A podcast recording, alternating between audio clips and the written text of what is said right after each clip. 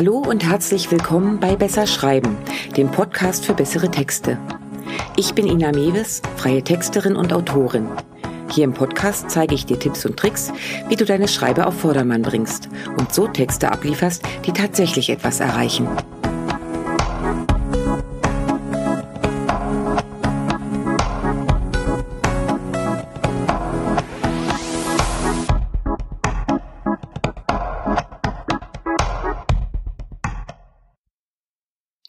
Heute widme ich mich einem Thema, das irgendwie jeden Mal erwischt, der geschäftlich unterwegs ist.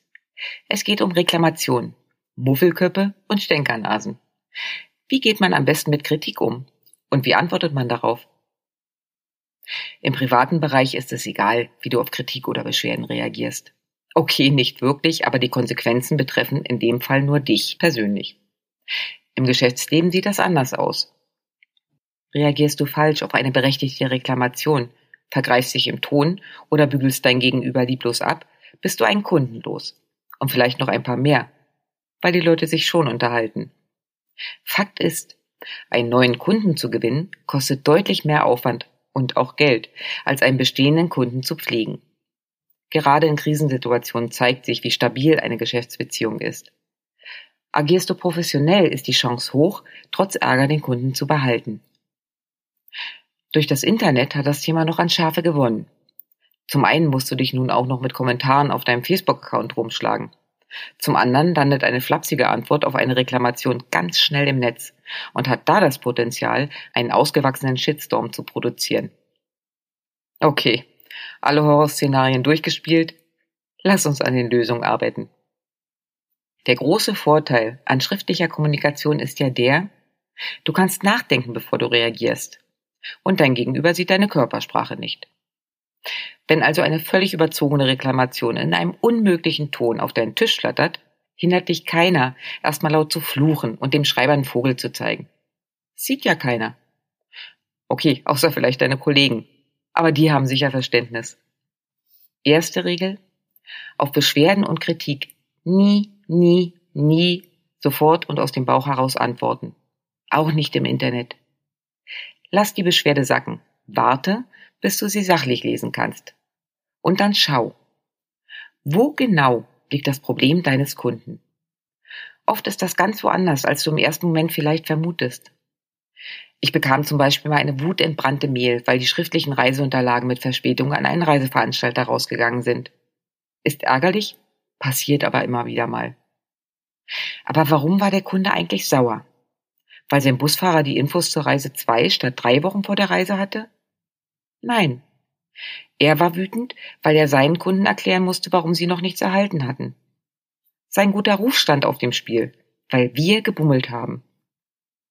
Auf genau diesen Aspekt bin ich im Antwortschreiben eingegangen, habe Verständnis gezeigt und unser Bedauern ausgedrückt. Ich hätte genauso gut schreiben können, was wollt ihr eigentlich? Ist doch alles noch rechtzeitig da gewesen. Dann hätte der Kunde vermutlich das letzte Mal bei uns gebucht. So ist er geblieben. Er hat sich verstanden gefühlt. Okay, zuerst also. Was ist das Problem? Kannst du selbst erst direkt klären oder musst du dafür Rücksprache halten? Sei vorsichtig damit, sofort bedauernd zuzustimmen. Wenn der Sachverhalt erst einmal geklärt werden muss, dann schreib das auch so. Aber zeitnah. Nichts ist ärgerlicher, als eine Beschwerde zu schreiben und gefühlt niemand reagiert. Dann lieber einen netten Zweizeiler, dass die Beschwerde eingegangen ist und du ein paar Tage Zeit zur genauen Klärung der Umstände benötigst und um entsprechendes Verständnis bittest. Der nächste Schritt. Hast du tatsächlich etwas falsch gemacht? Gibt es einen wirklichen Anlass für eine Reklamation? Oder empfindet das der Kunde nur so? Natürlich kannst du es halten wie die ganz großen Online-Shops und auf jede Beschwerde mit unendlicher Kulanz eingehen. Das wird auf Dauer aber teuer. Und Kunden lernen. Kommen sie schnell und ohne großen Aufwand zu Gutschein oder Entschädigung, werden sie es auch immer wieder nutzen. Also, ist tatsächlich ein Fehler aufgetreten? Dann schau, inwieweit du eine Lösung anbieten kannst. Manchmal ist das Kind schon in den Brunnen gefallen dann solltest du eine Entschädigung in der Hinterhand haben. Das kann ein Gutschein sein oder ein Rabatt für die nächste Bestellung. Was genau du als Lösung anbietest oder als Entschädigung, hat hier jetzt aber nichts zu suchen. Hier im Podcast geht es rein um die Formulierung deiner Antwort.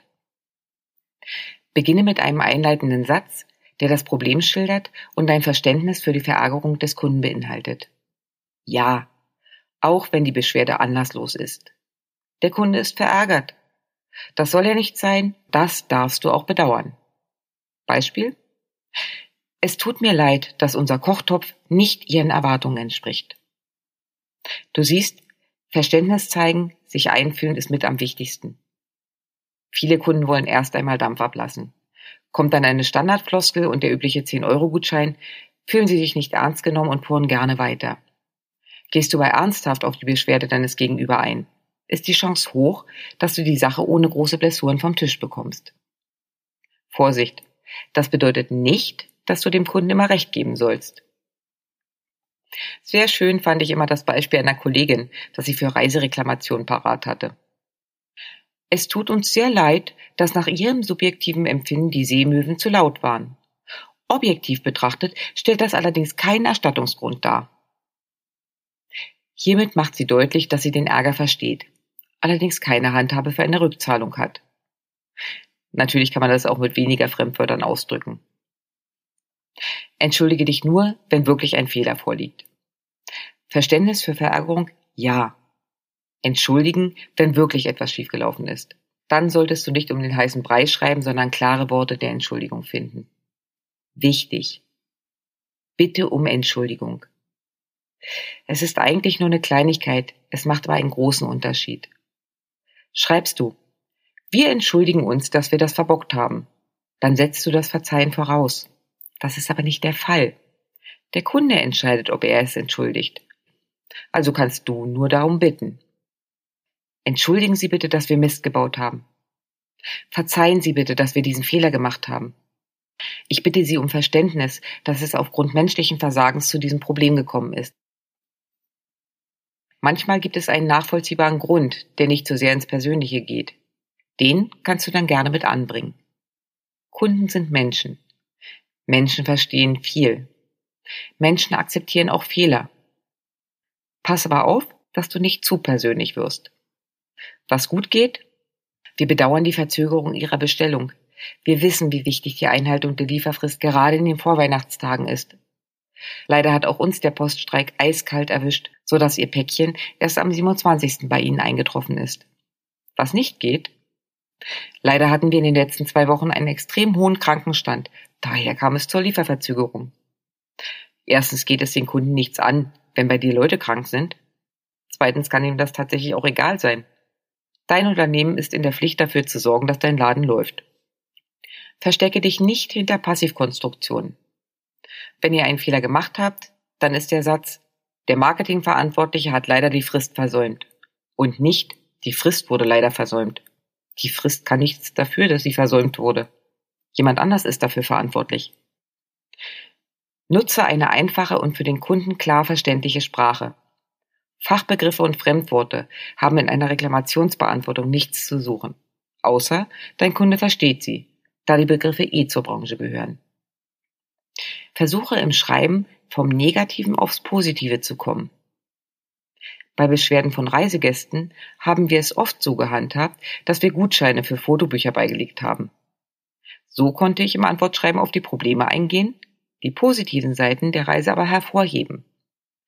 Wenn du das in deinem Schreiben schaffst, also Probleme nicht verniedlichen, aber den positiven Anteil nach vorne zu kriegen, dann ist es perfekt. So, was ist nun mit Beschwerden auf deiner Facebook-Seite? Hier gelten so ziemlich die gleichen Regeln. Erstmal Luft holen, durchatmen, nicht explodieren oder lospoltern. Dummerweise musst du hier relativ schnell reagieren, damit sich nichts hochschaukelt. Antworte zeitnah und sachlich. Bitte darum, für die Klärung auf einen anderen Kanal, also E-Mail, Messenger oder das Telefon zu wechseln. Das kannst du zum Beispiel so. Es tut mir leid, dass Sie mit unserem Modell schlechte Erfahrungen gemacht haben. Ich würde mich gerne genauer um Ihr Problem kümmern. Können Sie mich dafür unter mhm kontaktieren?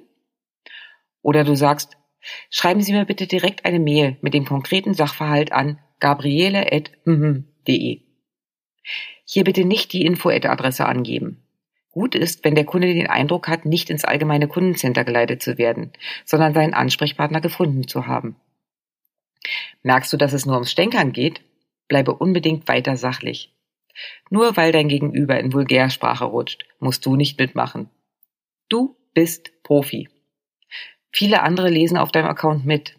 Also zeige ihnen, dass du professionell bist und bleibst. Das bringt dir auch beim erstmal negativen Kommentar einiges an Sympathiepunkten. Gefallen lassen musst du dir natürlich auch nicht alles.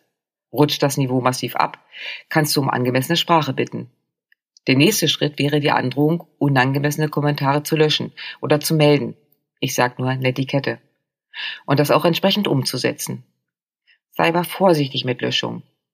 Haust du unangenehme Kommentare einfach weg oder sperrst die Kommentarfunktion, steht es meistens hintenrum doppelt zu. Offene, ehrliche und sachliche Kommunikation ist das, was die Leute auf einem Unternehmensauftritt erwarten. Löschst du einfach, was dir nicht passt, macht das einen schlechten Eindruck. Ich gehe da einfach mal von mir selbst aus.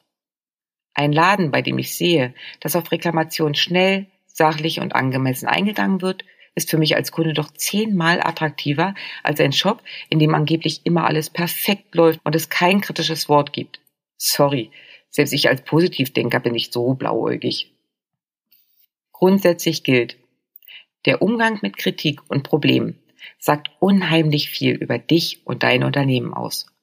Reagiere zeitnah. Das zeigt Wertschätzung. Nimm die Gefühle deines Kunden ernst und zeige Verständnis. Bleibe sachlich, immer und grundsätzlich. Was dabei hilft, mach dir klar, der Kunde hat ein Problem. Allerdings geht es nicht um deine Person. Er ist genervt, weil der falsche Artikel geliefert wurde, weil der Kundenservice nicht seinen Vorstellungen entspricht oder seine Frau den Kaffee zu stark gekocht hat.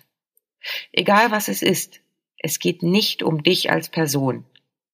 Auch wenn er dein Unternehmen als Saftladen beschimpft. Er dampft gerade auf der Emotionsebene. Und du bist dafür verantwortlich, ihn dort abzuholen und wieder auf die Sachebene zu bringen. Kritik und Reklamation sind immer ein haariges Gebiet. Es ist schwierig, die Balance zu finden. Mit der Zeit lernst du aber, wie man die richtigen Worte findet. Ich hoffe, ich konnte dir ein paar Tipps geben. Hast du Fragen oder ein konkretes Anliegen, bei dem du Tipps oder Formulierungsvorschläge brauchst? Schreib mir einfach eine Mail an mail@ inameves.com. Dann kümmere ich mich darum. So, das war's für heute von mir. Wenn es dir gefallen hat, lass mir gerne ein Like da. Kommentare und Anregungen sind natürlich auch herzlich willkommen. Den Blogbeitrag zum heutigen Thema, Links und Arbeitsmaterialien findest du wie immer auf meiner Webseite www.besserschreiben.online. Und wenn du in Zukunft keine Folge verpassen willst, abonniere doch einfach meinen Kanal oder schick mir eine Mail an news@inamevis.com. Na dann, mach's gut und bis die Tage.